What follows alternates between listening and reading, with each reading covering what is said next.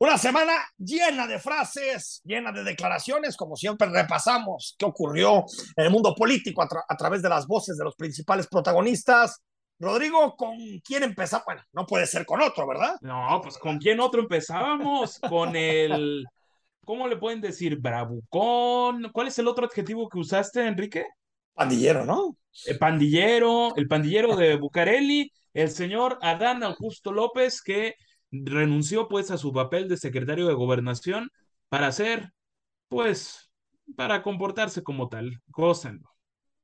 Ejemplo lamentable como Nuevo León, el gobernador, porque se lo va a decir con todas sus palabras, actúa con hipocresía y con egoísmo. Al señor gobernador se le hace fácil levantar el teléfono porque no es capaz ni de mandar un oficio y pedir que le manden más elementos de la Guardia Nacional pues no sabemos trabajar, que los esforzados y los trabajadores son ellos, pues lo que no saben es que nosotros somos mucho más inteligentes que ellos y quienes se precian de ser inteligentes pues hacen las cosas con menor esfuerzo, mejor y de mejor manera.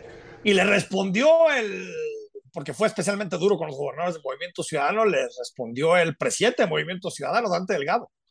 Que basta de frivolidades. Rechazo enérgicamente la frivolidad y la manera pendenciera con la que el secretario de gobernación incumple su responsabilidad de ser el enlace del poder ejecutivo con los poderes de la Unión y con los gobiernos regionales. En un propósito desesperado de buscar reflectores ante su falta de eficacia. Y fíjate cómo es la vida, ¿no? Cómo es la vida a veces de cambiante, David. Para el tono de Adán Augusto, el gobernador del estado se escuchó en su respuesta como mesurado, ¿no? Buenísima, la verdad, la declaración del gobernador. Yo creo que fue muy buen mensaje. Este, yo sí lo aplaudo eh, y, y, bien, lo, lo, noté muy bien. Tranquilo, este, firme. A ver, escuchamos lo que dijo el gobernador. Cuando usted me llamó a España, lo hizo a través del teléfono del embajador de México con quien en efecto estaba cenando. Me pidió que convenciera a senadores de votar a favor de su reforma. Lo que yo no entiendo, señor secretario, es por qué un gobernador debería de interferir en la dinámica de un eh, poder como es el legislativo y muy en especial del Senado.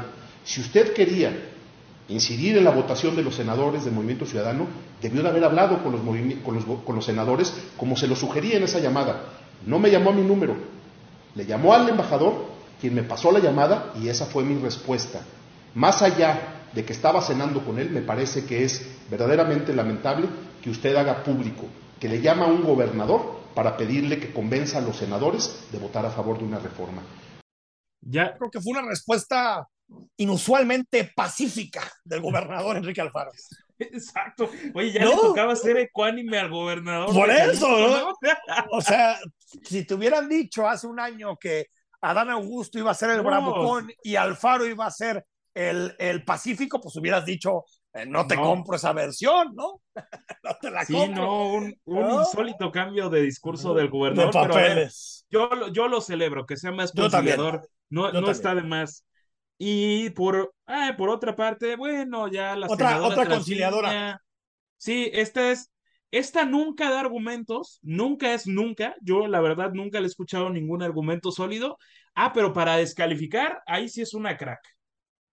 La mayoría de los millones de mexicanos es la representatividad que tenemos y que nos da el derecho a manifestarnos con esa libertad y con esa digna representación a diferencia de ese puñado de pedorros derrotados que se van a ir al basurero de la historia.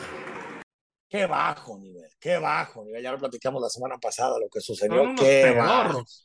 Oye, pero Trasviña también se aventó otra en la semana de, eh, ¿Ah, también sí? en el Senado. Sí, sí, sí. Ahorita no recuerdo cuál es, pero sí parece que es una hooligan hecha y derecha. Bueno, Germán Martínez es la parte positiva de los discursos en el Senado de la República. Eh, eh, se lanza contra el general Sandoval, contra su papel político, la forma en que el presidente y el propio secretario de la Defensa están utilizando políticamente al ejército, la Secretaría de la Defensa Nacional, y, lo escuchamos. Quienes hemos hecho señalamientos a las tareas castrenses en ejercicio de nuestra labor legislativa, no merecemos su reproche. No se lo acepto. No soy su tropa. Ni debemos pensar igual. Respeto el uniforme que usted porta, pero eso no lo hace más ni mejor mexicano. Soy o intento ser leal a México y no soy servil a nadie. La dignidad no es un asunto de estrellas en el hombro, sino de mexicanos estrellados contra la ineptitud de sus gobiernos. Por cierto, la próxima semana va a estar con nosotros en la entrevista el senador Germán Martínez eh, eh, eh, Cázares, pero eh, creo que fue un buen discurso, fue un buen discurso el que, el que dio. Rodrigo La Rosa, ¿con qué te quedas? Yo, yo le voy al personaje de la semana, para bien y para mal. Me quedo con el pandillero de Bucareli. Señor David Ricardo. Con Germán, ¿qué nivel trae Germán? Para mí, el mejor parlamentario del país y probablemente de los tres mejores políticos que tenemos. Ah, mira, mira, me gusta. A ver si, si vamos, platicamos con él la siguiente semana a ver qué nos, qué nos dice. Eh, fíjate que yo me quedo con, con el gobernador Alfaro por el cambio de discurso y de tono. Es posible también tener otro tono y creo que en la política es importante no solamente el fondo, también la forma. Y por lo tanto me parece que, que, que la respuesta fue distinta a las que estamos eh, acostumbrados.